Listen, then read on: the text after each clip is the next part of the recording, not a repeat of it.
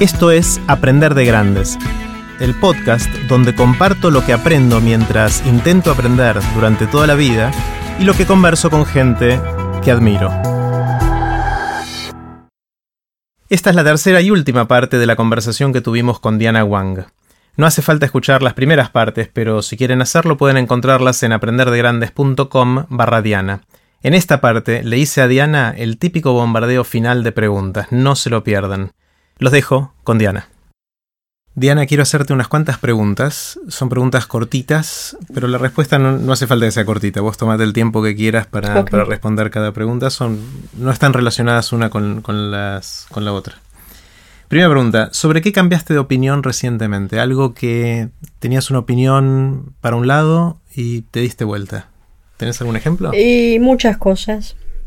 Eh, definir recientemente, recientemente, que cambié de opinión. No importa, lo que, lo que, opinión. lo que vos quieras. Eh, una de las cosas que yo traté de mantener estos dos campos en el que se mueve mi vida, que es por un lado el tema del holocausto y por otro lado mi consultorio, separados. Eh, eh, lo intenté mantener separado porque eh, cuando empecé a, adentrarme en el tema de los sobrevivientes, porque yo empecé por el lado de los sobrevivientes del holocausto porque mis padres lo son, me molestaba mucho esto que empecé a encontrar en la literatura psi acerca de los sobrevivientes y los traumas. Sí, sería de psicología. Psicología, psi en general. Eh, en donde se atribuían traumas de, de diverso orden a los sobrevivientes del holocausto, e incluso había un síndrome de sobrevivientes del holocausto. Eh, y lo que ellos describían, yo no lo vi en mis padres, yo no lo vi en los amigos de mis padres, yo crecí entre sobrevivientes, yo no lo encontraba en nadie. Entonces empecé a decir, acá hay algo que es de otro orden, acá hay algo que está pasando que es distinto. Eh, y terminó pasándome ahora que eh, cambié acerca de la teoría de qué es lo que te hace daño, la teoría del trauma. Em, básicamente por esto de los sobrevivientes. Eh, pero bueno, hay, hay conceptualizaciones teóricas que lo avalan, en donde eh, una conducta, una conducta, o sea, un síntoma, está multideterminado y puede tener muchísimas causas. Una misma conducta una misma situación puede llevar a infinitos, a infinitos eh, resultados. No hay una determinación A lleva a B eh, fatal. no somos muy lineales, ¿no? No es lineal, no es mm. lineal. Eh, y además, está en la complejidad de lo humano. que hacer esta atribución de determinación y de linealidad, bueno, es una falsedad científica seria a la que estamos acostumbrados porque estamos alrededor de esto. Entonces, eh, esto me ha hecho cambiar el tema, el pensamiento acerca de, los, de lo que es traumático, de la teoría del trauma. ¿Y que, de dónde a dónde te hizo cambiar? por ejemplo, el tema de la determinación. Es decir, si yo veo que estas situaciones que han vivido los sobrevivientes del holocausto no los llevaron a todos a lo mismo, y que hay gente que nunca vivió nada parecido al holocausto y está loca de atar. Y, tiene el síndrome del sobreviviente, entre comillas, sin haber estado nunca. Entonces, me hace pensar que hay algo de lo que estamos pensando que no es así. Claro, a ver si entiendo bien. Lo que estás diciendo es que la percepción vieja es que vos vivías el trauma de haber estado en el holocausto y por lo tanto tenías estas secuelas, consecuencias, síndrome. Fatalmente. Y, y, y, sos así. Sí. Y ahora lo que me estás diciendo es no, porque todo, hay un montón de sobrevivientes del holocausto y todos tienen personalidades distintas y dramas distintos y mambos distintos. Así es. Y por otro lado hay gente que no pasó por ese drama, por ese trauma del holocausto y tiene los mismos dramas que algunos de los sobrevivientes del holocausto. Sí, mira, de hecho cada vez que vamos a dar, voy yo, que van los sobrevivientes a dar una charla, la gente pregunta, ¿y pero cómo es que siguieron viviendo? Esta es la pregunta que hace todo el mundo. Eh, entonces hay en el imaginario popular esto ha calado tan hondo que da la sensación de que este tipo de cosas son fatales e inevitables. Y deterministas. Y, si te pasó esto, entonces vas a hacer así. Exactamente. Entonces, otra vez te vuelve aquello de eh, que estudiábamos en la facultad, en, la gloriosa UBA de los años 60, eh, en eh, el conflicto entre natura y nurtura. Es decir, cuánto hay de biológico y cuánto hay de adaptativo y aprendido, ¿no? Otra vez en esta falsa dicotomía y en esta falsa disociación de, que es absurda porque es una interconexión. Pero yo fui aprendiendo, y esto tiene que ver con el trauma, que eh, la vida no te enloquece.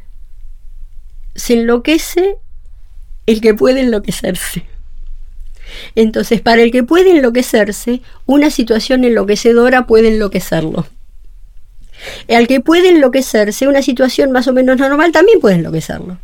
O sea, está diciendo que la locura viene más de adentro que de afuera. ¿O lo estoy simplificando demasiado? No más de adentro de fuera, que es una combinación difícil de predecir, mm. difícil de anticipar. Esto lo ves en los en, en, eh, en las eh, en las fratrías, en los grupos de hermanos. Mm. Es decir, que cada uno tiene una, un, abordaje, una cosmovisión y una personalidad completamente diferente. Eh, ¿Cuánto hay de biología? cuánto hay de adaptación, cuánto hay de género, porque es hombre, porque es mujer, cuánto... Es muy difícil de predecir y esto es una cosa en la que empecé a pensar hace no muchos años.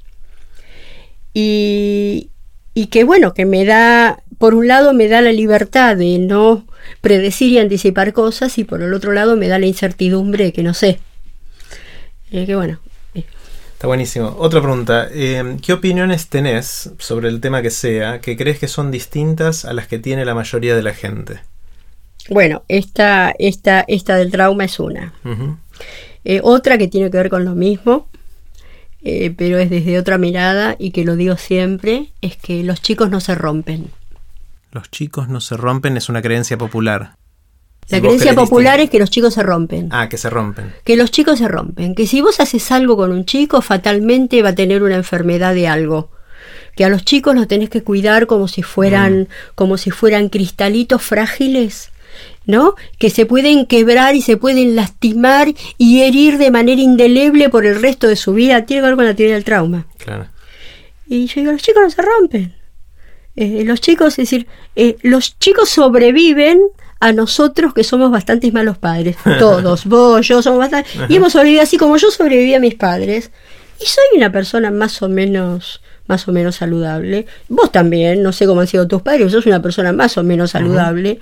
Eh, y nuestros hijos van a pasar lo mismo. Más allá de lo que hagamos. Esto es cuando yo digo, los chicos no se rompen. Que por supuesto esto lo aprendí con los sobrevivientes del holocausto que fueron chicos. Mm. Que cuando vos escuchás las historias, vos decís, ¿y, y, cómo sos más o menos normal ahora? ¿Cómo claro. Y resulta que sí, que es normal eh, y lamenta que en su infancia le haya pasado tal cosa, pero esto no ha determinado un cambio en su personalidad y en su vida, ¿no? Está buenísimo. Em, ¿Qué te sorprende? ¿Qué te asombra? ¿Qué son esas cosas que cuando las ves, las escuchás, las sentís, decís, wow? Ah, ¿para bien o para mal? Lo que quieras. Porque tengo para bien y tengo para mal. Eh, para mal, digo, así, te, así digo para bien al final. Dale. eh, Vos sabés que a mí me, me sigue sorprendiendo, ya ni digo wow, ya siento otra vez, me sigue sorprendiendo la irracionalidad de la política y la economía. Mm. Eh, que se plantean a sí mismas como racionales, como lógicas, eh, y en su lógica y en su pretendida racionalidad no incluyen el elemento humano, no lo incluyen. Al elemento humano, al elemento emocional, a las posibilidades, a las incapacidades humanas, a las vulnerabilidades humanas, no se incluye. Entonces las políticas y las economías están basadas en esquemas racionales que hacen agua todo el tiempo. Y, y, yo digo, pero esto, es irracional. Lo que cree que es racional es totalmente irracional. Porque lo racional sería incluir todos los niveles. Eh, te digo planteos, eh, planteos como los que pasamos en el siglo XX, de pretender instalar una política, eh, el estalinismo, por ejemplo, en donde se dejaba de lado ciertas características de los seres humanos y de las sociedades humanas. Y hay cosas del capitalismo que son absolutamente irracionales. Entonces, eh, que a veces pienso que es escupir para arriba. Hmm. Eh, estoy pensando, mira, eh, los, la venta de armas, la industria del armamento, la industria del armamento. La industria del armamento es, es algo totalmente irracional, que para lo único que sirve es por el tema de la codicia y el dinero. Y fíjate todo lo que genera en el mundo, todo lo que genera esto. Bueno, esto me sigue haciendo decir, cuando lo pienso inmediatamente, abro el diario, lo tengo todo el tiempo delante de mí, ¿no? Claro, eso te sorprende para mal. ¿Qué te sorprende, Me sorprende para, mal. Eh, eh, para bien me sorprenden muchísimas cosas. A ver, los artistas plásticos. Ajá. Los artistas plásticos me dejan sin aliento. Porque soy incapaz de hacer una representación. Yo no sé dibujar y no sé modelar, no, no, no, no lo imagino. Cuando yo era chica, mi mamá me decía, viste, que había que ir a la modista, cuando no era chico, se usaba la modista.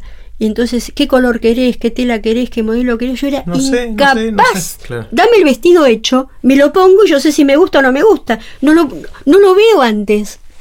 Entonces, cuando tengo una nuera que es pintora, una pintora maravillosa, y yo veo las cosas que hace un artista, eh, o un músico, me- me- con el músico estoy más cerca porque tengo como eh, entiendo más eh, la filosofía de la música y lo que pasa, pero con el artista plástico soy absolutamente incapaz e inútil con la cosa plástica. Me deja sin aliento cuando veo de pronto que pueden decir todo esto con manchas de colores y con, y con un, un trazo bien hecho.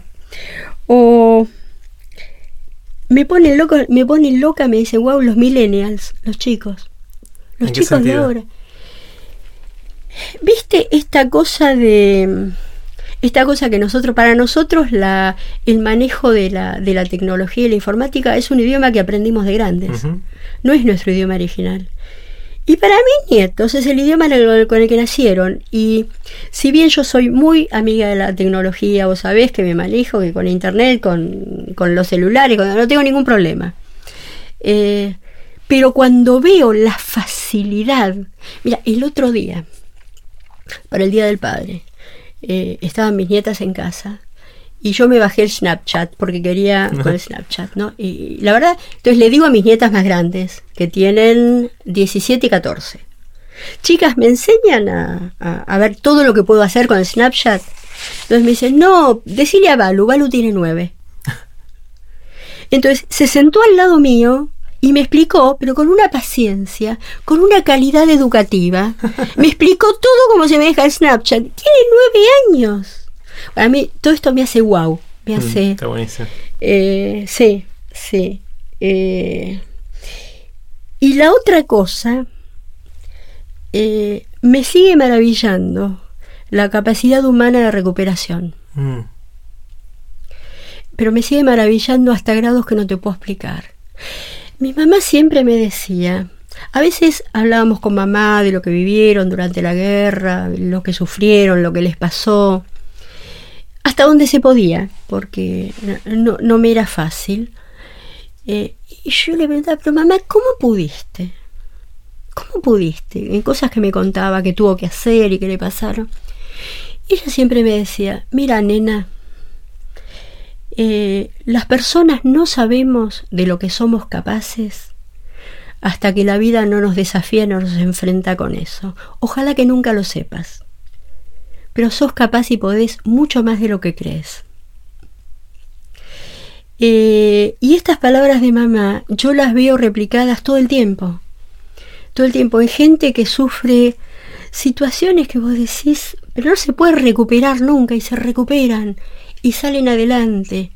Entonces esta cosa que tiene, yo no sé si el cerebro humano, que habría que preguntarle a los a los neurólogos, esta plasticidad maravillosa que tenemos los seres humanos, que nos permite salir adelante de las situaciones aparentemente más imposibles, me sigue maravillando, Qué bueno. me sigue maravillando. ¿Tenés, vamos a, a una cuestión más banal, eh, ¿tenés alguna habilidad inútil? Sí, ¿Cuál? me da mucha vergüenza, pero, pero- Te lo veo en la cara. pero te lo voy a contar. Dale. Te lo voy a contar. Porque es tan absurda. es tan absurda. Eh, por alguna razón, que no sé por qué, Desde muy chica, yo inmediatamente traducía la fecha de cumpleaños de la gente a su signo del zodíaco. Desde muy chica, tipo los 10 años. Jamás creí demasiado, ahora no creo nada en todo esto. Eh, yo sé que vos sos de Aries. Es así. Yo qué sé de dónde lo sé. Alguna vez debo haber visto, debo haber escuchado cuando era tu cumpleaños, que no me acuerdo cuándo es. Pero te acordás que soy de Aries. Pero me acuerdo. Es- y eso no me lo voy a borrar nunca. Entonces, Mira. yo sé los signos de todo el mundo.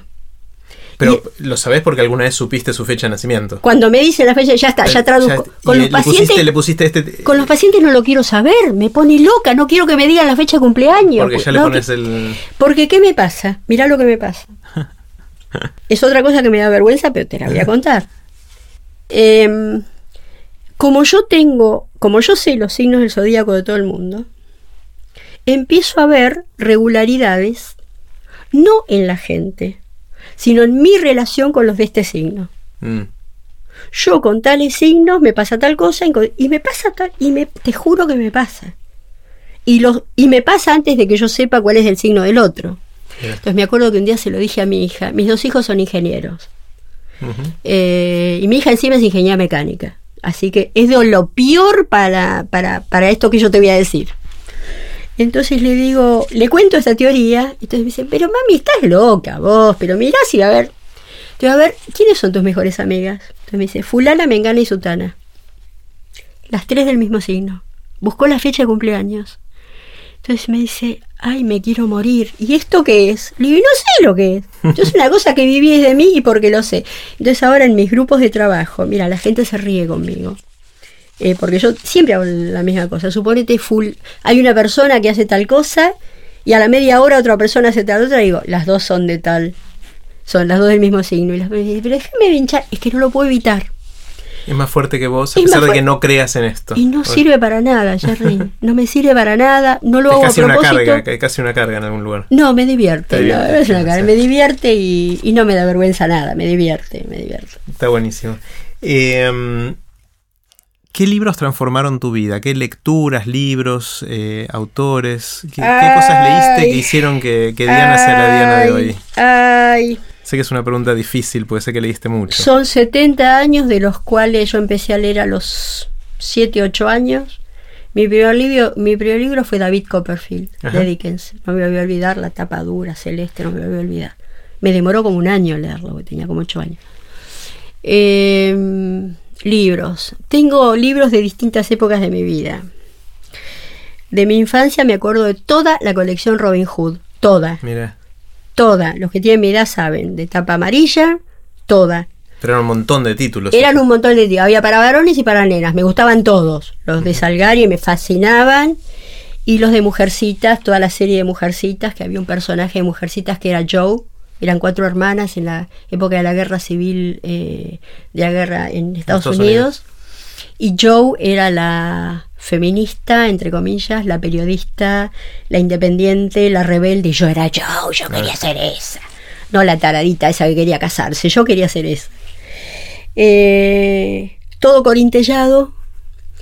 Eh, los viejos que escuchen esto van a saber de qué estoy hablando. Eran unas novelitas de amor que todas tenían, era de una industria de corintellado, que era una escritora española, que todas tenían 126 páginas y estaba todo estructurado de modo que en tal página pasaba esto, en tal otra pasaba esto, de, pero yo las consumía. Era un molde, era un, como una recetita que tenían para hacerlo. Yo empecé a pensar en el amor con eso. Era un amor absolutamente eh, eh, mm, eh, anticuado, de modé, clásico, estructurado. Pero en mis 12, 13 años eh, el amor era eso para mí. Eh, eran más que las novelas. Eh, en la adolescencia tengo algunas cosas Cien años de soledad fue que lo leí, tenía 16 años, cuando recién salió, yo tengo la, yo tengo el, el primer La libro, primera la, primera edición. Mira. Todo roto, todo roto, marcado, escrito. Eh, eh, ¿por qué le- te impactó? ¿Qué, qué te impactó de 100 años de soledad? el vuelo, el realismo mágico. Mm, el vuelo ese, el vuelo ese me, me, me, me engolosinaba. Yo me acuerdo que me quedaba leyendo párrafos y los leía en voz alta para escucharlos. Eran como golosinas, además la melodía, porque este hombre lo que había conseguido era musicalizar las palabras. Y entonces yo lo tenía que escuchar. Leía mucha poesía, me gustaba mucho Whitman, Vallejos, me encantaba. Eh, eh, recuerdo una obra de teatro de Sartre que no dejaba de leer y que, y que sigue siendo inolvidable, que se llama Puerta Cerrada. No sé si la conoces. No la conozco. Es una obra de teatro que, a ver, la línea final de la obra la conoces, pero la obra es así. Eh, tres personajes se mueren y los mandan al infierno. Y llegan, van llegando de a uno, eh, llegan y es una especie de hotel lujosísimo con un lacayo que los lleva por pasillos muy lujosos, habitaciones esplendorosas, y los alojan a los tres en una suite con tres dormitorios, con un espacio común, eh, con todas las comodidades, con toda la comida, con todo lo que quieran, pero no pueden salir de ahí. Entonces la obra es el diálogo entre estas tres personas. Bueno, ¿por qué estás acá? Bueno, yo soy inocente, yo no hice nada, yo no tengo, no hay ninguna razón por la que estoy en el infierno. Todos dicen lo mismo, que es como nos, como nos gusta presentarnos ante los demás. yo soy maravilloso. Soy o sea, sabían que estaban en el infierno a pesar del lujo. Sí, sabían que estaban en el infierno y estaban sorprendidísimo porque esperaban el fuego y, las torturas. No, no, y esto era una cosa maravillosa. Y entonces sigue la conversación y entonces poco a poco cada uno va revelando y exhibiendo sus pequeñas miserias hasta que cada uno se entera qué es lo que, es lo que los otros hicieron. Eh, en, un, en una forma magistral en donde te vas deslizando por este camino de humillación y vergüenza, en donde se muestra lo peor de lo humano. ¿Qué es lo que ninguno de nosotros quiere mostrar? Eh, eh, yo lo llamo, si puedo decir una grosería, yo lo llamo la mancha de caca en la bombacha. Eso es una grosería. Mía, claro, que es esa cosa que uno tiene, la manchita que uno tiene en la ropa interior, que uno la quiere lavar y que no quiere que nadie la vea. Bueno, todos la tenemos. Entonces en esta obra se va mostrando esto y al final uno de los personajes dice, y yo me preguntaba qué es el infierno.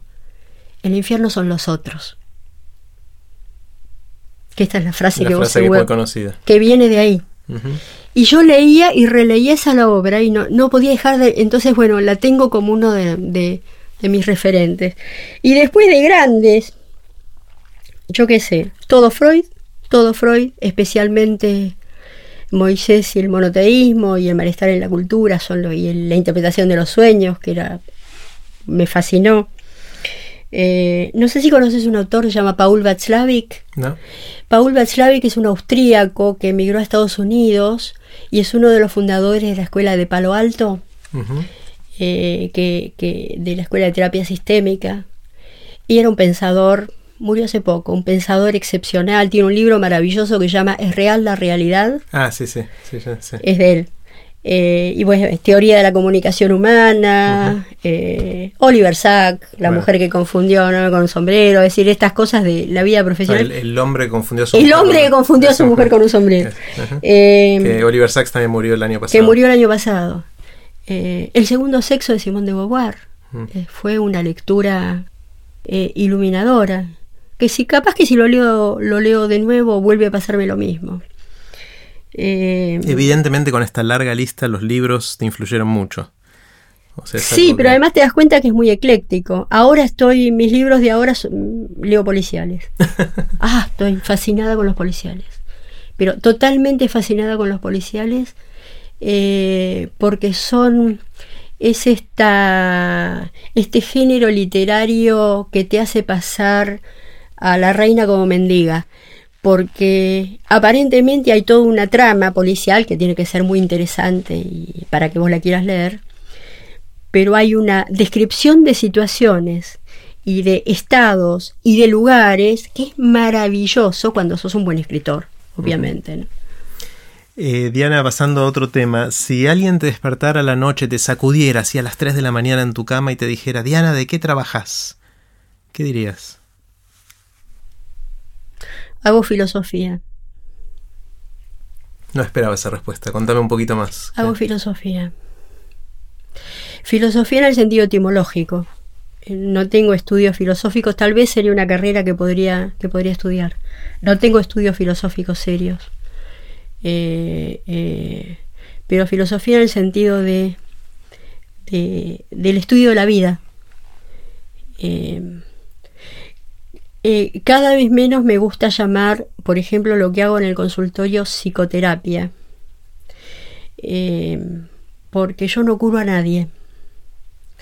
Eh, no, no me siento cómoda en el modelo médico de la psicología, en el modelo de enfermedad-salud, síndromes, síntomas, tratamientos, todo eso no me resulta cómodo. Es decir, fíjate por todo lo que conversamos que me resulta más cómodo pensar en cómo vivís, cómo pensás la vida, desde otro lado. Entonces, desde ese otro lado, el síndrome o, o la patología me es prácticamente indiferente. Me es prácticamente indiferente.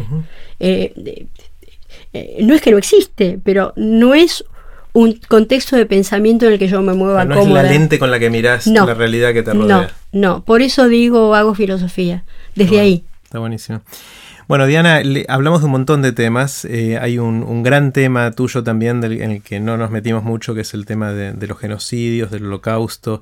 La charla que diste en TX Red Plata, que es increíble y que voy a poner el link para que todos puedan verla y escucharla. Iba a decir disfrutarla, creo que sí un poquito, pero es, es una charla dura también.